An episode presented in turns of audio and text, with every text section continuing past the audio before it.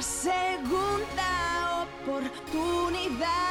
Mi deuda puedo cancelar para volver a respirar con área jurídica global. Hola a todos, hola a todas, bienvenidos a un podcast más de Área Jurídica. Hoy nos encontramos con Luis, economista de la compañía. Vamos a hablar sobre las deudas reclamadas judicialmente. Hola Luis, un placer tenerte de nuevo y queremos saber sobre esto. ¿Qué tenemos que hacer? Hola de nuevo. Bueno, pues eh, al final, ¿no? Cuando tenemos un, un préstamo, si no podemos pagarlo por la circunstancia que sea, al final nos lo acaban reclamando judicialmente, ¿de acuerdo? Ante una reclamación judicial, evidentemente, si no hacemos nada, va a haber un embargo, con lo cual es la- el peor de los escenarios. Nosotros tenemos derecho a hacer una serie de actuaciones para evitar que se produzca ese embargo. Incluso podríamos cambiar incluso la situación de esa reclamación judicial. Entonces, vamos a hablar un poquito de las reclamaciones judiciales de deudas y después las reclamaciones judiciales de deudas con garantía hipotecaria, que sería un procedimiento de ejecución hipotecaria que tiene más relevancia porque al final nos estamos jugando nuestra propia vivienda, ¿no? Es el sitio donde estamos viviendo, con un entorno social, si hay menores, pues todo lo que son colegios. Esto es una reclamación de deuda que, que nos han instado en el juzgado. Nosotros tenemos derecho a hacer una oposición, tenemos derecho a discutir. ¿Por qué? Porque puede haber cláusulas abusivas. Entonces, dentro de las cláusulas abusivas hay algunas cláusulas que nos permiten minorar importes. Por ejemplo, los contratos revolving, igual que nosotros podemos hacer una acción positiva de hacer la reclamación, nos podemos defender porque nos han reclamado ellos antes. No siempre ganamos porque hayamos reclamado nosotros, sino que una entidad con un crédito revolving, con un tipo de interés abusivo, nos reclama, nos tiene que devolver todas las cantidades que, que hemos pagado en exceso, con lo cual podemos llegar a cancelar la deuda. Hay veces que incluso por el vencimiento anticipado podemos anular el propio procedimiento. No es que desaparezca la deuda, sino que ese procedimiento que han instado no es correcto, con lo cual tiene que iniciar uno nuevo. ¿vale? En cualquier caso, lo que estamos haciendo es o ganamos tiempo para que no nos puedan embargar, o en cualquier caso, lo que también estamos haciendo es minorar esa cantidad. Paralelamente de paralizar ese embargo, habremos de analizar si hay una estructura de deudas muy elevada que no podemos pagar, hay que revisar que la solución no sea una ley de segunda oportunidad, que ya lo hemos explicado en otro podcast. Entonces, respecto a las deudas, siempre hay que oponernos, siempre tenemos que alegar y discutir. De la discusión siempre salimos ganando. ¿vale? En cuanto a una ejecución hipotecaria, pues aquí eh, la relevancia es mayor, está un poco nuestra vivienda.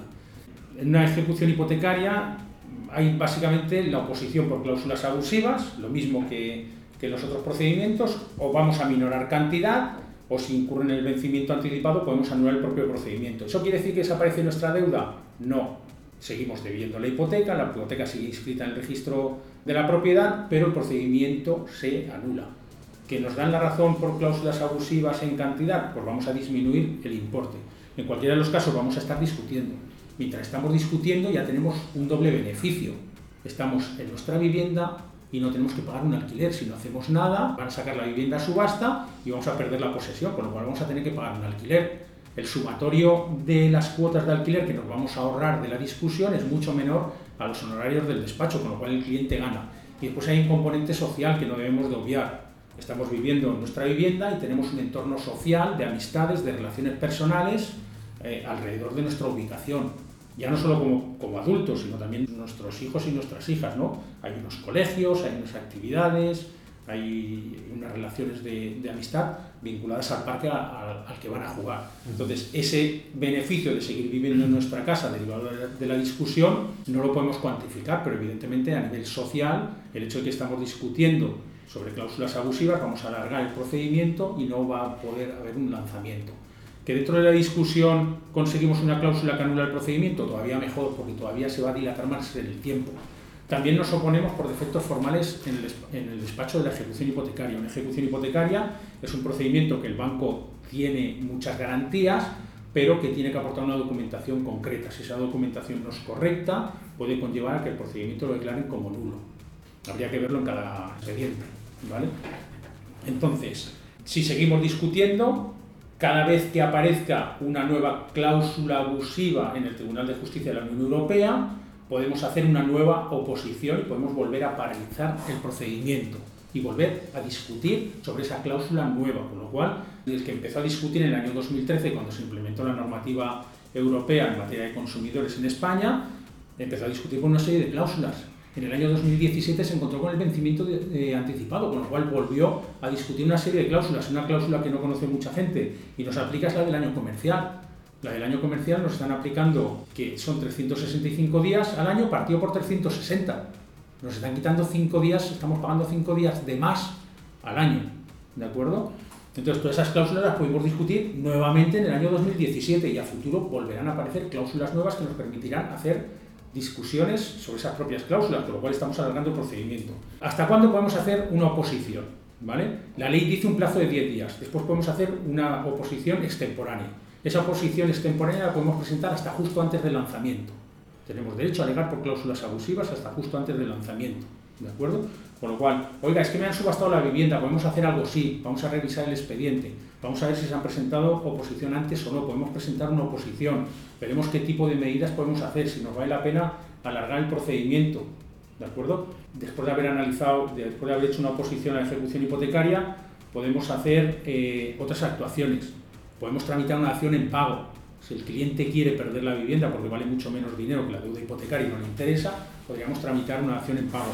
Podemos tramitar un código de buenas prácticas, que a veces puede ser una herramienta útil. ¿Por qué? Porque durante cinco años vamos a pagar una cuota muy pequeña y al cabo de los cinco años sí que la cuota se disparará, pero ya veremos qué solución adoptamos. Hemos ganado cinco años, ¿de acuerdo? Estas dos se tienen que hacer justo antes de la subasta. Si ya se ha hecho la subasta en el procedimiento judicial, no tendría sentido, no, se pueden hacer, ¿de acuerdo? Entonces, eh, beneficios de hacer una oposición a una ejecución hipotecaria, todas a nivel monetario me estoy ahorrando un alquiler, si no hago nada voy a tener que ir a, vivir a otra, otra vivienda, voy a tener que pagar un alquiler, con lo cual mientras estoy discutiendo me ahorro un alquiler y a nivel social no tengo que modificar mi ámbito social, sobre todo el ámbito de los menores, ¿no? porque los adultos tenemos otras posibilidades, podemos desplazarnos, con lo cual no tenemos que dar tantas explicaciones, pero un menor que depende de dónde, de dónde vaya o, o las amistades que haya forjado, pues se ve en una situación incluso de cambiar de colegio. Entonces, hemos recibido una reclamación judicial, ¿qué tenemos que hacer? Pues llamar al área jurídica global, concertar una visita, que existe una solución, que esa solución siempre es una situación mejor a la que tenemos actualmente, ¿de acuerdo?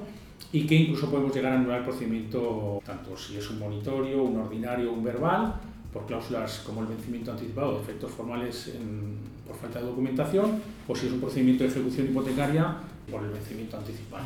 Ahora que te escuchaba, Luis, qué importante es eh, estar bien asesorado, porque claro, no sabemos de todo esto. La gente de a no, no sabemos de estas leyes y qué importante es saber qué pasos tomar para poder pues, paralizarlo y encontrar una solución a lo que nos está ocurriendo, que ya es bastante complicado para incluso llegar a perder una vivienda. Pues sí, la verdad es que lo importante es que la gente valore que siempre puede discutir siempre puede pelear. y que no siempre el banco tiene la razón. Famosa frase, ¿no? Todo el mundo se puede equivocar, todo el mundo se puede equivocar y hay veces que hay, hay normativa que si nosotros, si tú no alegas de tu procedimiento judicial, nadie te va a defender de oficio, ¿de acuerdo? Con lo cual mm, necesitas de unos profesionales. Lo que está claro es que aunque recibas un procedimiento de ejecución hipotecaria, un procedimiento judicial de reclamación de deuda, no, no lo tienes perdido todavía tenemos muchas soluciones. Ahora hemos enfocado eh, la conversación, hemos enfocado la explicación en la solución dentro del propio procedimiento, en paralizar ese procedimiento. Pero si tenemos una estructura de deudas mayor, tenemos una ley de segunda oportunidad. En el tema hipotecario no, porque en una ley de segunda oportunidad nos conllevaría la pérdida de la posesión de la vivienda, pero podemos negociar un alquiler social. Entonces hay una serie de herramientas, hay una serie de, de variables que con la experiencia que tiene el despacho, pues las sabe manejar para obtener un resultado más óptimo, siempre información constante con el cliente, ¿no? Para que el cliente también sepa que él decida, ¿no? Si hay una ejecución hipotecaria, pues quiero mantenerme en la vivienda y justo antes del lanzamiento para solucionar la deuda que me ha quedado y todas las deudas que tengo, alguna segunda oportunidad, oiga, mire Luis, es que no me interesa mantener la vivienda, no puedo afrontar esta situación, nos hacemos la de oportunidad y tramitamos un alquiler social. Pues muchas gracias Luis. Eh, siempre que queráis a vuestra disposición, Área Jurídica Global, en nuestra web, entráis en la web y desde ahí pues solicitáis una, entrevista con uno de nuestros expertos, abogados, economistas, peritos, lo que necesitáis está todo aquí. Muchísimas gracias Luis. Gracias a vosotros. Tengo una segunda oportunidad. Mi deuda